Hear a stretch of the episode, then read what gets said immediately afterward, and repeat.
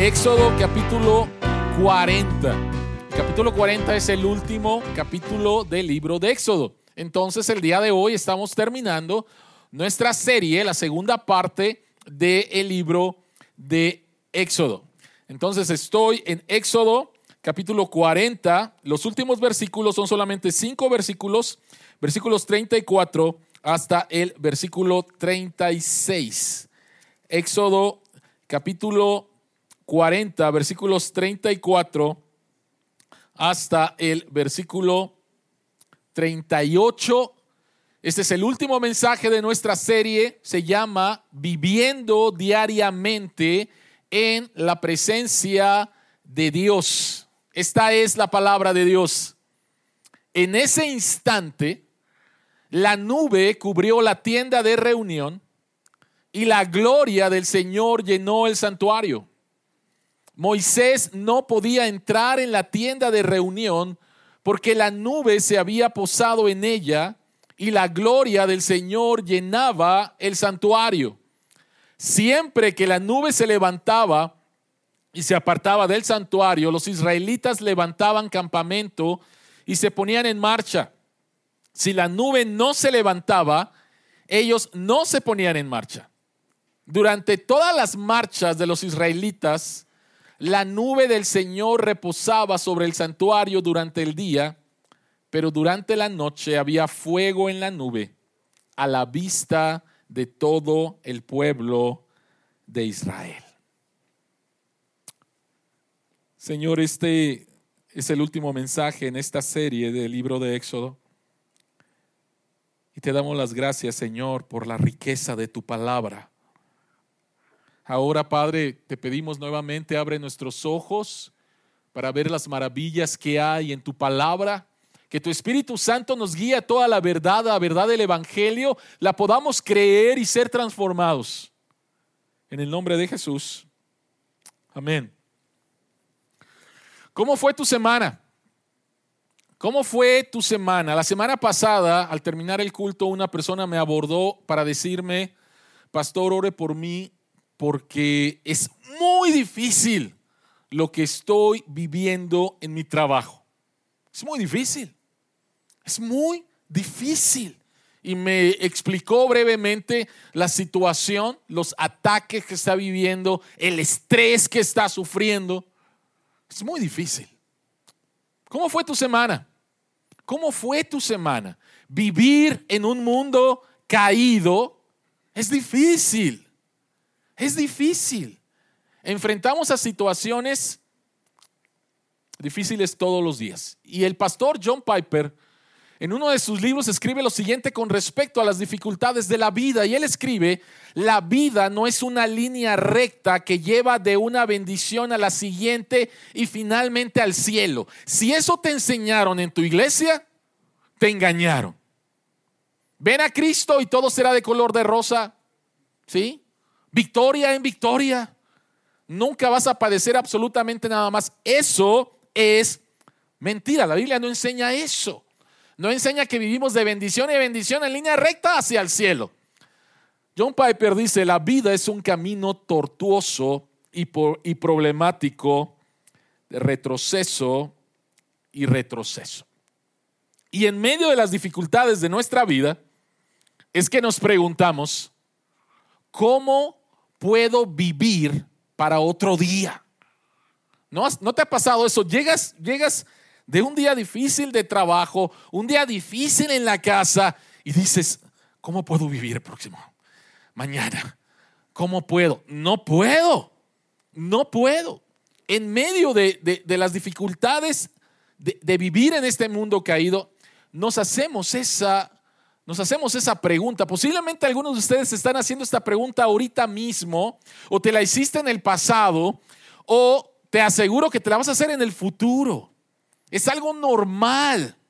¿Cómo puedo vivir para otro día?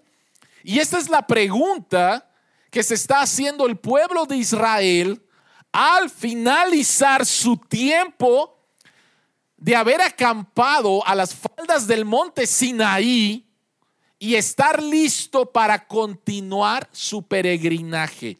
y estar listo para continuar su viaje. Recuerden, por favor, el libro de Éxodo, la primera parte, versículos del 1 al 18, Dios saca a su pueblo de Egipto y le dice que lo va a llevar a la tierra que fluye leche y miel, a Canaán, a Palestina. Pero antes hicieron una parada.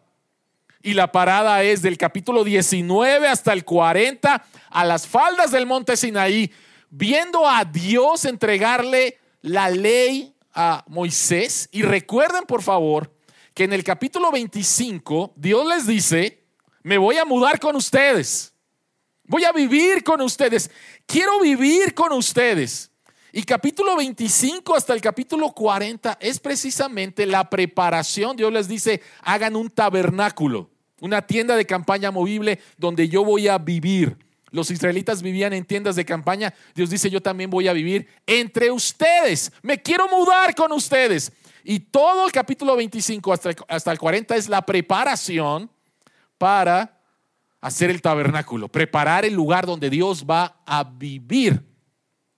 Y es en medio de, y es en medio de eso, pensando en que ya se van a mover, van a continuar el viaje, que surge esta pregunta. Si tienes una Biblia que al final tiene mapas bíblicos, algunas Biblias lo tienen, por favor échale uno, rápido una ojeada al mapa del viaje de Israel desde Egipto hasta la tierra prometida. Y te vas a dar cuenta que no fue un viaje en línea recta. Fue un viaje donde hubo retrocesos, hubo subidas, hubo bajadas. Es en el desierto. Y es ahí donde en las dificultades de estar en el desierto nos hacemos esa pregunta. ¿Cómo puedo vivir para otro día? Y este texto, estos cinco versículos, nos van a dar la respuesta para eso. Hay una palabra que se repite en los cinco versículos, no sé si lo notaste, y la palabra es nube. La palabra es nube. La nube es la manifestación visible del invisible Dios. ¿Cómo es que Dios está una nube que es la manifestación visible de la gloria del Dios invisible. Y la nube que se repite en estos cinco versículos tiene diferentes funciones para acompañar al pueblo de Israel en toda la travesía que van a hacer, en todo el viaje que van a hacer hasta la tierra prometida. Y vamos a encontrar en estos cinco versículos la respuesta para contestar la pregunta, ¿Cómo puedes vivir para otro día? Cuando las cosas son muy difíciles al vivir en este mundo caído. Número uno, ¿tienen ahí sus bosquejos? Número uno, tienes que entender el deseo de Dios. Número dos, tienes que entender el amor de Dios. Número tres, tienes que entender el liderazgo de Dios. Número cuatro, tienes que entender la fidelidad. ¿Cómo puedes vivir para un día más. Y esta es una buena conclusión para nuestra serie que se llama Viviendo como el pueblo de Dios. ¿Cómo puedo vivir como el pueblo de Dios? Entendiendo el deseo de Dios, el amor de Dios, el liderazgo de Dios y la fidelidad de Dios. Así que vayamos al punto número uno, el deseo de Dios. ¿De qué se trata? Vean por favor el versículo Vean, el versículo 33. Vean sus Biblias, por favor, y vean el versículo 33. Versículo 33 dice, así, lo último, dice, así terminó Moisés la obra. Versículo 34, en ese instante, la nube cubrió la tienda de reunión y la gloria del Señor llenó el santuario, el tabernáculo. ¿Pueden ver aquí el sentido de urgencia? dice que Moisés terminó, o sea, ya está listo el tabernáculo. Moisés lo termina e inmediatamente, inmediatamente Dios se muda. Lo que queremos decir es que Dios está deseoso, Dios está entusiasmado, Dios no se aguanta las ganas de cambiarse del cielo a vivir entre su pueblo. Dios está deseoso. Si te das cuenta de eso? No fue de que terminaron la casa, terminaron el tabernáculo y de repente Dios dijo, ¿me cambio o no me cambio? ¿Me quedo o no me quedo? Es como si compraras un departamento, compraras una casa y la persona te dice, lo único que me falta mañana, lo único que me falta es solamente poner las puertas, ¿no?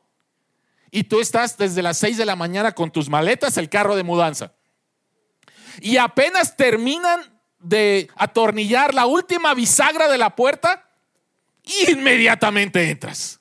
Porque tienes deseo de estar y disfrutar tu nueva casa. ¿Pueden ver lo que Dios hace? ¿Pueden ver lo que Dios hace? Se termina inmediatamente. Dios no se quedó a, ver, voy a ver a ver cómo se portan, este, voy a ver si la terminaron bien. No, terminan de hacerlo. E inmediatamente Dios se muda con su pueblo porque este es el deseo de Dios. Dios nos creó para Él. Dios nos creó para Él. Y este mismo deseo lo hemos expresado en el Nuevo Testamento cuando Jesucristo cuenta la parábola del Hijo Pródigo. Creo que todos conocen la parábola del Hijo Pródigo. Es una de las historias más fabulosas en la historia humana. Y Jesucristo cuenta una historia de un padre con dos hijos. Un hijo mayor que se quedó con su padre y un hijo menor que le dice a su padre, ya no me aguanto las ganas de que te mueras, por favor te puedes morir para recibir la herencia. Básicamente eso fue lo que le dijo. Y el padre reparte la herencia. Y el hijo menor se va lejos de su padre y desperdicia completamente la herencia. Hasta que llegó a un momento de pobreza y que le cae el 20 de que hizo una tontería y decide regresar a la casa de su padre. ¿Conoces la historia? Es interesante cómo Jesucristo presenta al Padre y lo presenta como alguien que está afuera de su casa esperando a ver si su hijo regresa. Y Lucas capítulo 15, el versículo 20, cuando el hijo está regresando, Jesucristo dice, todavía estaba lejos cuando su padre lo vio y se compadeció de él, salió corriendo a su encuentro, lo abrazó y lo besó sabiendo que su hijo había desperdiciado todo. El padre está ahí y no está con los brazos cruzados y ah, chiquito, qué bueno, ah, ya sabía que ibas a regresar con la cola entre las patas. El padre ve a su hijo y hay un deseo de poder estar con él, de poder restaurarlo. El hijo menor estaba perdido, el hijo mayor está perdido también. Porque cuando el padre es una fiesta para celebrar que el hijo ha regresado, ¿quién se queda afuera? El hijo mayor. ¿Y quién sale a buscarlo? El padre. Un deseo. Un deseo. ¿Y sabes qué? Ese deseo que tiene Dios y que ha manifestado Dios al cambiarse inmediatamente al tabernáculo, este deseo que vemos aquí en esta parábola es el mismo deseo de Dios por ti tú eres el objeto del deseo de Dios. Tú eres el objeto del deseo de Dios. Y lo único que te hace cuestionar el que Dios quiera vivir contigo es tu pecado. ¿Realmente Dios quiere vivir conmigo estando mi vida así? Y la respuesta es sí. Por favor, ¿Qué es lo que ha pasado anteriormente? Hace algunas semanas lo predicamos. El pueblo de Dios toma el regalo de Dios, el oro, y se hace un ídolo. El hijo pródigo toma el regalo de su padre, el dinero, y va y lo desperdicia. Pero esto no hace que su padre lo ame menos. Esto no hace que su padre lo ame menos tu pecado no cambia el deseo de Dios de estar contigo, de vivir contigo. Si algo podemos aprender en el libro de Éxodo, es que el pecado de Israel de quejarse, de murmurar contra Dios, de cometer adulterio espiritual, de hacer el becerro de oro y de adorar un ídolo, no cambió el deseo de Dios por salvarlos, no disminuyó el deseo de Dios de estar con ellos. Y lo mismo es contigo y conmigo. Tu pecado no cambia el deseo de Dios de estar contigo, de vivir contigo. Vivimos en una cultura de rechazo. Y posiblemente te ha rechazado tus amigos, posiblemente te rechazaron en el trabajo, posiblemente te rechazó tu padre, tu madre, tus hijos. Vivimos en una cultura de rechazo. Y cuando experimentaste ese rechazo, posiblemente pecaste para aguantar el dolor al rechazo. ¿Sabes qué es lo que hace Dios? Dios sigue deseándote. Dios sigue deseándote. Dios sigue queriendo estar contigo. Y eso es lo que nos permite vivir para un día más. Saber que aún en medio de mi dolor o en medio de mi fracaso, que la estoy regando, Dios no me rechaza, Dios me busca, Dios quiere estar conmigo, soy el objeto de su deseo. Dios quiere, Dios quiere estar conmigo. Ahora, esto levanta la pregunta de por qué Dios no nos rechaza aún en medio de nuestro pecado. Y estoy hablando de como hijos. ¿Por qué Dios no nos rechaza? Porque no le importa el pecado. No, no va por ahí no va por ahí. ¿Por qué Dios no nos rechaza? Número dos, por su amor. Para poder vivir para otro día, tú debes de entender el deseo de Dios por ti, pero también debes de entender el amor de Dios por ti. Vean el versículo 35. Dice, Dios baja, el tabernáculo se llena, está la nube ahí, y dice, Moisés no podía entrar en la tienda de reunión porque la nube se había posado en ella y la gloria del Señor llenaba el santuario. Entonces, a ver, no entiendo. Versículo 34, Dios se muda. Versículo 35, no puedo entrar a su casa, entonces, ¿para qué te mudas? ¿Sí lo ven? Parece una contradicción. Dios se muda, pero no puedo entrar en su casa. Entonces Dios es un Dios caprichoso. ¿Por qué no me deja entrar a su casa? Para eso se mudó, ¿no? Bueno, de ninguna manera este texto habla acerca de que Dios es caprichoso o es una contradicción. Todo lo contrario. Este texto habla acerca del amor de Dios por Moisés y por su pueblo. ¿Por qué? ¿Por qué? Recuerden esta frase, por favor. Lo dije en varios mensajes durante la serie de Éxodo. La santidad de Dios acepta todo lo que es conforme a ella y destruye todo lo que no es conforme a ella. El Dios santo, santo, santo se muda con su pueblo. Está la manifestación visible de la gloria de Dios. Moisés quiere entrar y Dios no se lo permite. Porque si Moisés entra, Moisés es un hombre pecador, sería destruido. Y el pueblo de Israel no puede entrar porque sería destruido. Y entonces, en lugar de ser un capricho, es una manifestación del amor de Dios. No puedes entrar a mi presencia porque si entras a mi presencia te voy a destruir. Entonces, ¿qué es lo que Dios tiene que hacer? Lo que Dios tiene que hacer es quitar, remover el pecado de su pueblo para que su pueblo tenga acceso a su presencia. ¿Qué libro sigue después de Éxodo? Levítico. ¿De qué trata Levítico? Es uno de los libros más aburridos de la Biblia. Durante algún tiempo para mí fue uno de los libros más aburridos de la Biblia.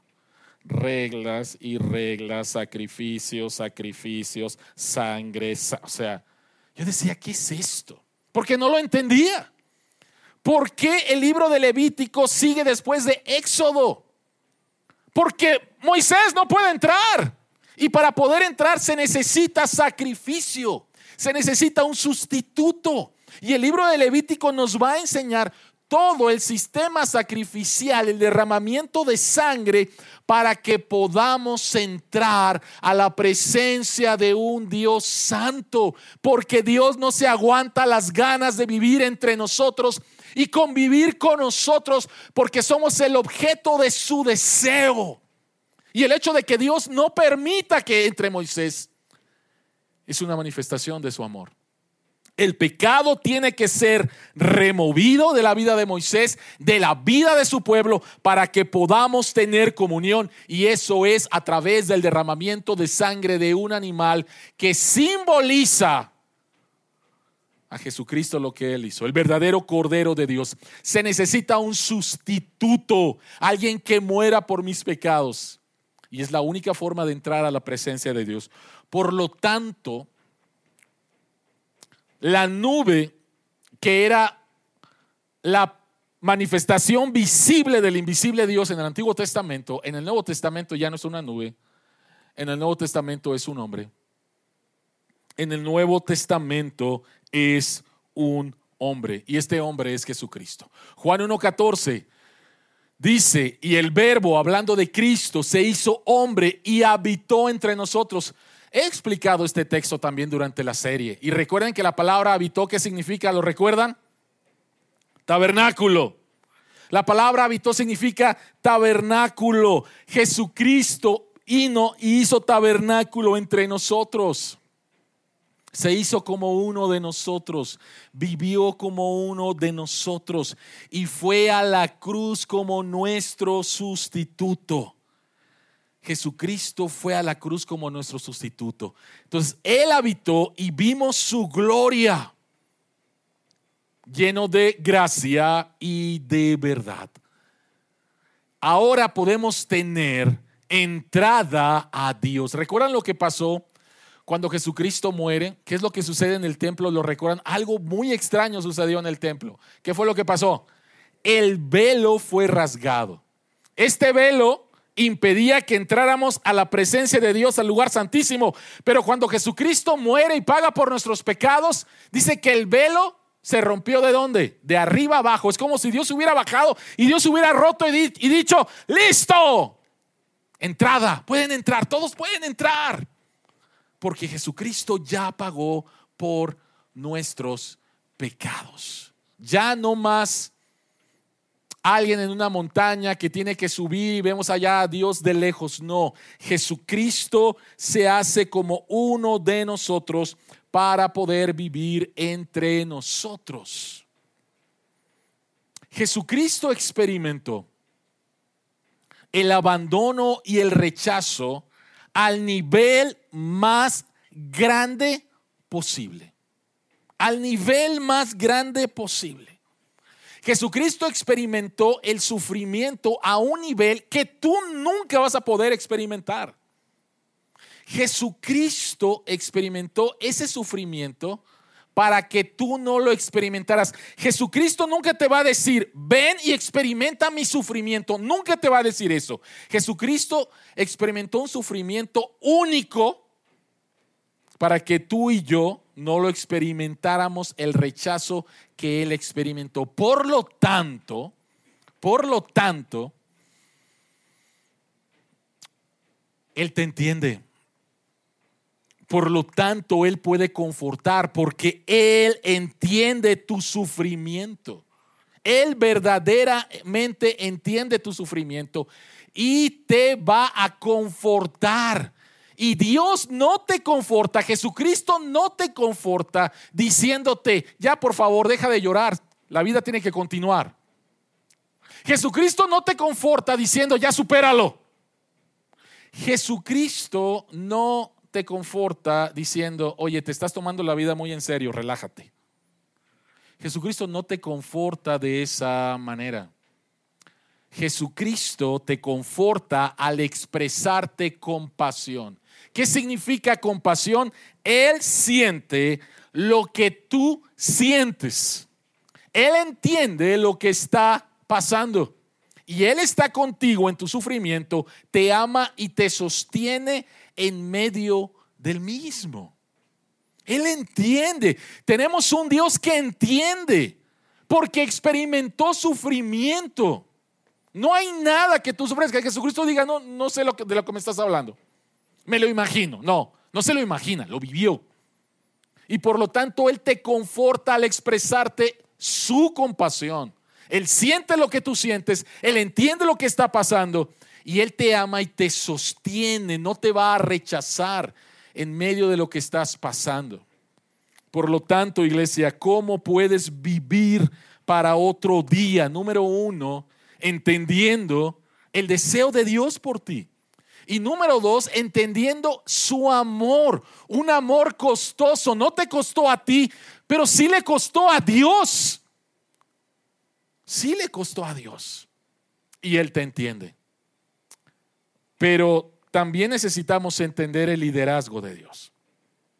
Versículos 36 y 37 dice, siempre que la nube se levantaba y se apartaba del santuario, los israelitas levantaban campamento y se ponían en marcha. Si la nube no se levantaba, ellos no se ponían en marcha. Aquí tenemos otra palabra que se repite en este texto, pero, la, pero en la nueva versión internacional no lo refleja del todo bien. La Reina Valera 60 dice en el versículo 36, y cuando la nube se alzaba del tabernáculo, los hijos de Israel se movían en todas sus jornadas, a vista de toda la casa de Israel en todas sus jornadas, versículo 38. La palabra jornada significa viaje. Recordemos, por favor, Dios saca a su pueblo de Egipto y el viaje es de Egipto a la tierra prometida. Ese es el viaje. Y Hebreos capítulo 3 y el versículo 4 y el capítulo 4 nos enseñan que lo que experimentó el pueblo de Israel en su jornada, en su viaje de Egipto a la tierra prometida, es paralelo a lo que nosotros como iglesia vivimos. Nosotros como iglesia estamos en un viaje. ¿Cuál es ese viaje? Estamos en el viaje del momento en el cual Dios nos perdonó nuestros pecados al arrepentirnos y poner nuestra confianza en Cristo a la tierra nueva tierra y nuevos cielos. Ese es nuestro viaje. Entonces, si el viaje de Israel de Egipto a la tierra prometida es paralelo al viaje de los cristianos del momento de su conversión hasta los nuevos cielos y la nueva tierra, ¿qué aprendemos de ese viaje? ¿Qué es lo que aprendemos de ese viaje? Y lo que aprendemos es que el pueblo de Israel fue guiado con propósito durante toda su jornada en el desierto. El pueblo de Israel fue guiado con propósito. Hace un momento dije, ¿tienes ahí tu Biblia? Ve a la última parte, a lo mejor encuentras unos mapas. Ve al mapa, por favor, donde dice el viaje de Israel de Egipto hasta la tierra prometida. ¿Ya lo encontraste? ¿Cómo es ese viaje? ¿Es un viaje en línea recta? No, de ninguna manera. Déjenme decirles algo. El viaje de línea recta de Egipto a la tierra de Canaán es de dos semanas. Es de dos semanas. ¿Cuánto le tomó a Israel llegar a la tierra prometida? ¿Qué? O sea, ¿cómo? Un viaje de dos semanas se convirtió en un viaje de 40 años. Qué mal, ¿no? Qué mal. ¿Y por qué decimos qué mal? Porque valoramos la eficiencia. Valoramos la eficiencia y no, puede, y no nos cabe en la cabeza, ¿sí? Que un viaje de dos semanas se convierte en un viaje de 40 años.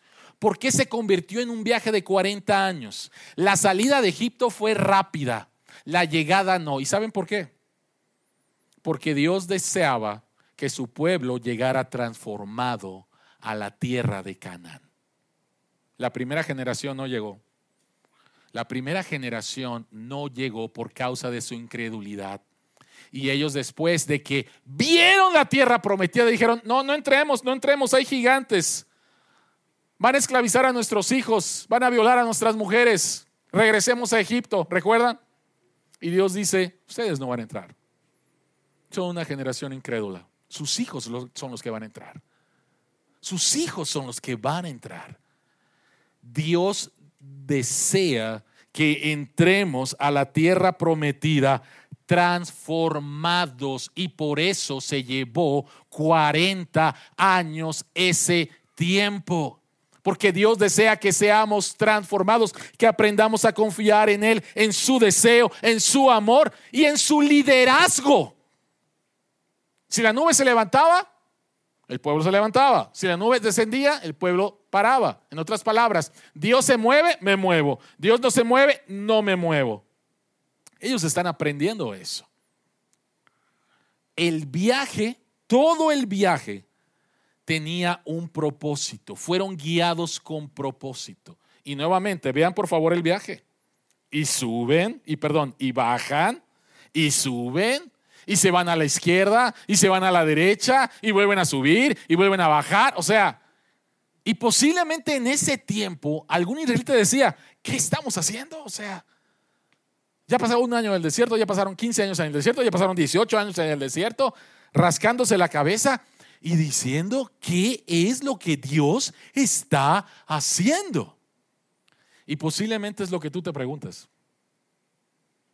Ahorita en el momento del viaje en el cual te encuentras, ¿qué es lo que Dios está haciendo? No entiendo lo que Dios está haciendo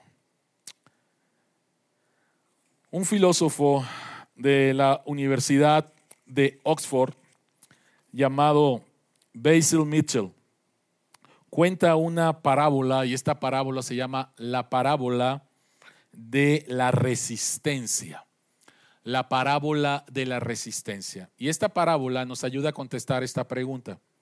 ¿Es racional confiar en Dios incluso cuando no entendemos completamente lo que está haciendo. 40 años en el desierto, bajando, subiendo, izquierda, derecha, nos regresamos, caminando en círculos. ¿Qué es lo que estás haciendo, Dios? ¿Qué es lo que estás haciendo, Dios? No entiendo. Escuchen por favor esta parábola. Imagina que estás en la Francia ocupada por los alemanes durante la Segunda Guerra Mundial y quieres unirte al movimiento de la resistencia contra los nazis.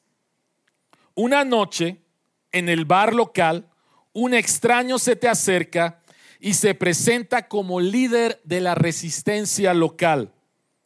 Un eh, pasa la noche contigo explicándote los requisitos generales de tus funciones y dándote la oportunidad de evaluar su confiabilidad y ofreciéndote la oportunidad de no ir más allá.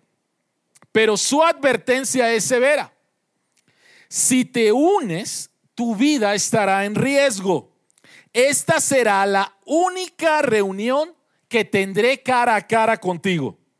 Después de esto, recibirás órdenes y tendrás que seguirlas sin dudar.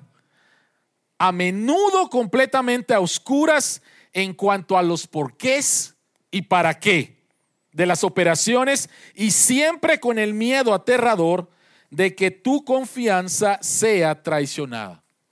¿Es razonable tal confianza? A veces lo que hace el líder de la resistencia es obvio. Está ayudando a los miembros de la resistencia. Gracias a Dios que está de nuestro lado, dices. A veces no es obvio. A veces el líder lleva el uniforme de la Gestapo arrestando a los líderes y sin que tú lo sepas, los libera para que no los vean y los ayuda a escapar de los nazis. Pero siempre debes de confiar y seguir las órdenes sin cuestionar a pesar de todas las apariencias, pase lo que pase. El líder de la resistencia sabe más, sabe más te dices. Solo después de que la guerra termina, se descubrirán los secretos, se revelarán los códigos, se reivindicarán los verdaderos camaradas, se expondrán a los traidores y se dará sentido a las explicaciones que no entendías. Os Guinness, comentando esta parábola, dice lo siguiente. La parábola del líder de la resistencia es una imagen adecuada de los dilemas de la fe en un mundo caído. El mal no es un problema porque Dios es demasiado pequeño, aunque hace lo mejor que puede, sino porque Dios es tan grande que no se puede esperar que sepamos lo que está haciendo. Y lo único que somos llamados es a confiar. Es a confiar. Solamente a confiar. Necesitamos adentrarnos en el sufrimiento de Jesucristo como la máxima muestra del amor de Dios. Y cuando estamos atravesando por los momentos difíciles en los cuales nos rascamos la cabeza diciendo, Señor, no entiendo lo que, lo que estás haciendo, pero confío en ti porque tú me has mostrado tu amor en la cruz. Porque Jesucristo murió, resucitó y está a tu diestra. Y Él intercede por mí todos los días. Por lo tanto, aunque no entienda, voy a confiar en ti porque tú eres mucho más grande. Y no necesitas decirme todas las cosas que vas a, vas a hacer.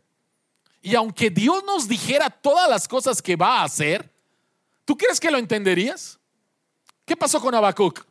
Dios, no entiendo. ¿Por qué ¿por qué mi ciudad está así? ¿Por qué hay corrupción? ¿Por qué hay asesinato? ¿Por qué hay... Y Dios dice, no te preocupes, voy a traer a los babilonios y los van a arrasar. Y Habacuc dice, ¿qué? No, no, no entendió, no entendió. ¿Y recuerdan las últimas palabras de Habacuc?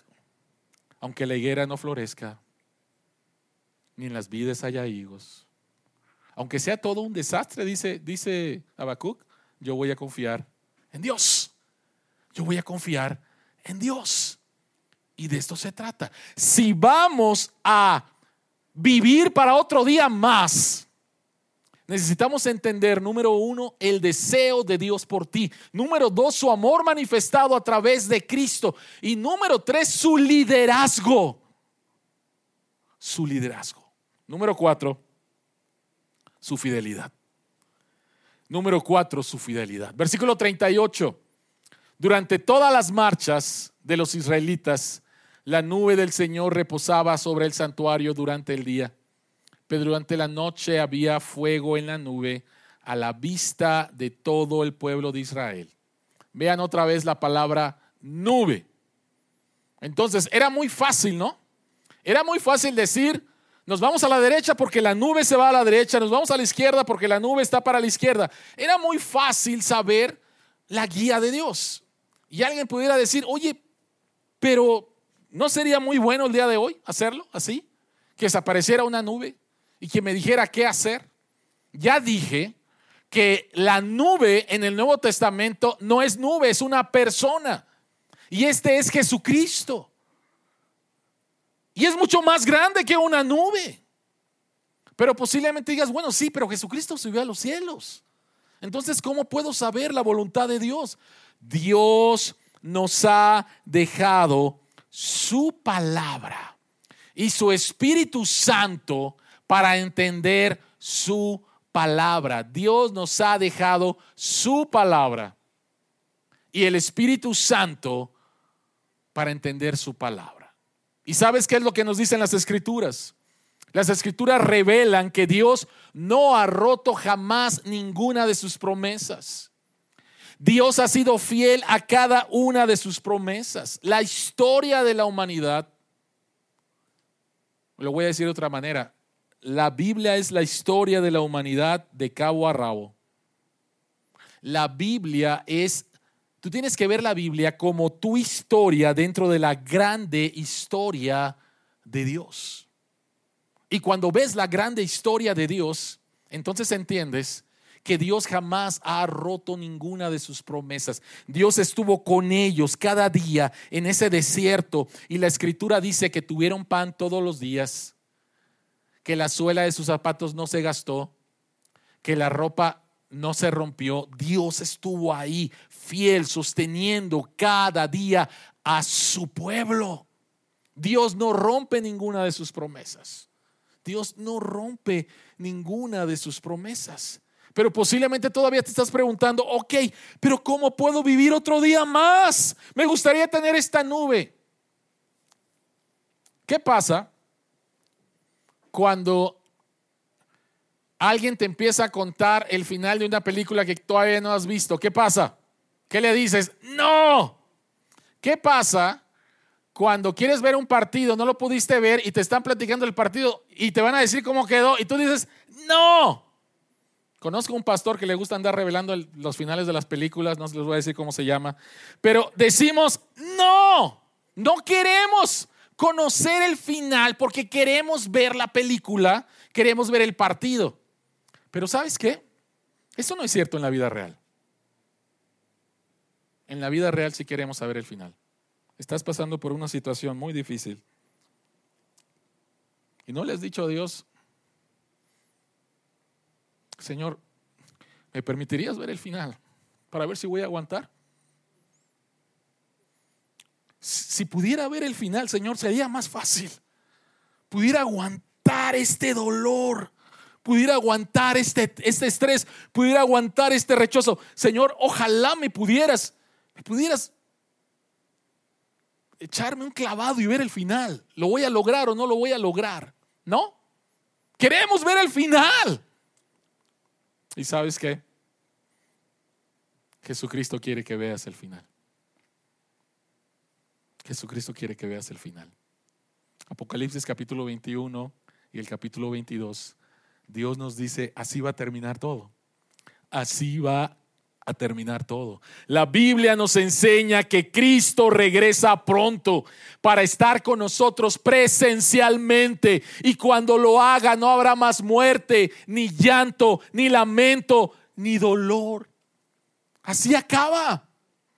Así acaba. Dios ya nos dio el final. No estamos, ¿ganará Dios? ¿Ganará el diablo? ¿Qué pasará? No, no estamos así. Ya sabemos quién gana. Y ya sabemos que vamos a estar ahí. Y ya sabemos que Dios va a limpiar todo llanto, ya no va a haber más muerte, no va a haber más enfermedad, no va a haber más dolor, no va a haber más corrupción, no va a haber más eso. Sabemos ya el final, sabemos ya el final. Y saber el final nos ayuda entonces para poder vivir otro día más para poder vivir otro día más. C.S. Lewis, profesor de Oxford, fue un ateo. Siendo adulto era un ateo. Hasta que fue confrontado y pensó y leyó las escrituras y llegó al convencimiento de que Jesucristo era Dios. Él dice en su libro Ah, sorprendido por gran gozo, donde habla acerca de su conversión, dice, en un día me subí a un camión siendo uno creyente y cuando me bajé del camión ya era creyente, ¿no? Pero no le llevó solamente ese tiempo, le llevó mucho tiempo de examinar las escrituras y Dios lo trajo a, a él y fue convertido. Y de entre sus muchas obras que escribió, escribió siete libros para niños que se llaman las crónicas de Narnia. Ustedes me han escuchado hablar mucho y cito mucho a Tim Keller.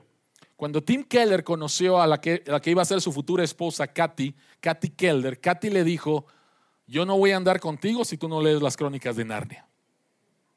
Es un buen consejo. ¿sí? No voy a andar contigo si no lees las crónicas de Narnia.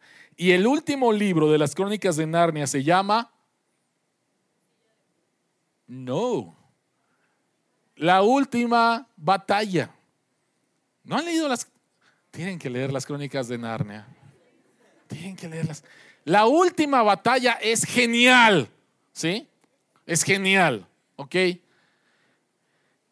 Y si es Luis captura en la última batalla, en la última página del libro, en la última frase del libro, esta historia de Dios. Y él escribe lo siguiente. Esto es lo último, así acaba el libro. Ahora por fin está, estaban comenzando el capítulo primero de la gran historia que nadie en la tierra ha leído, que nunca se acaba, en la cual cada capítulo es mejor que el anterior. Así va a acabar tu vida. O así va a empezar tu vida. Así va a acabar tu vida.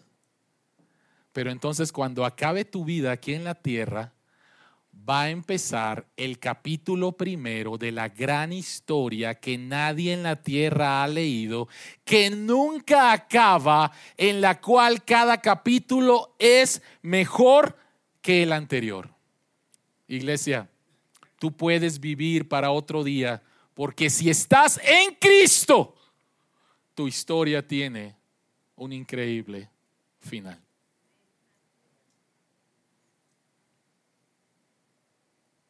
tú puedes vivir para otro día.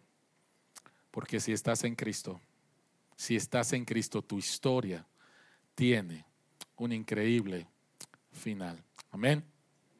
Oremos.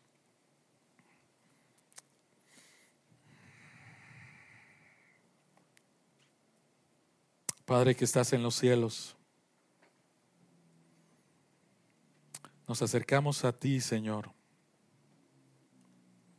nos acercamos a ti y te damos las gracias por el gran deseo que tienes de estar con nosotros, aun cuando nosotros te hemos rechazado, aun cuando nosotros no tenemos ese mismo deseo, tú vienes.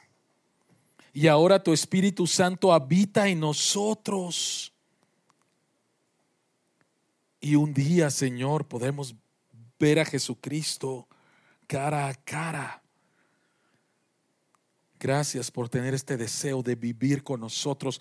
Gracias por manifestar tu amor de la manera más grande posible cuando en lugar de castigarnos a nosotros, rechazarnos a nosotros, rechazaste a tu propio Hijo en la cruz.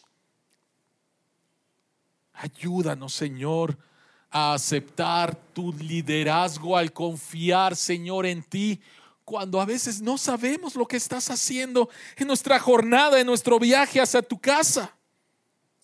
Pero ayúdanos a confiar en tu liderazgo, en que todas las cosas lo haces con un propósito, aún las cosas que no entendemos. Y Padre, gracias que eres fiel, que eres fiel y que no hay nada ni nadie que pueda impedir que la obra que empezaste se culmine en nosotros. Gracias Señor que nos has dado un vistazo al futuro, al final. Y sabemos cómo terminará, Señor, nuestra vida y cómo empezará nuestra siguiente vida. Como dijo C.S. Lewis, donde cada capítulo es mejor. donde cada capítulo es mejor. Gracias, Padre. Gracias.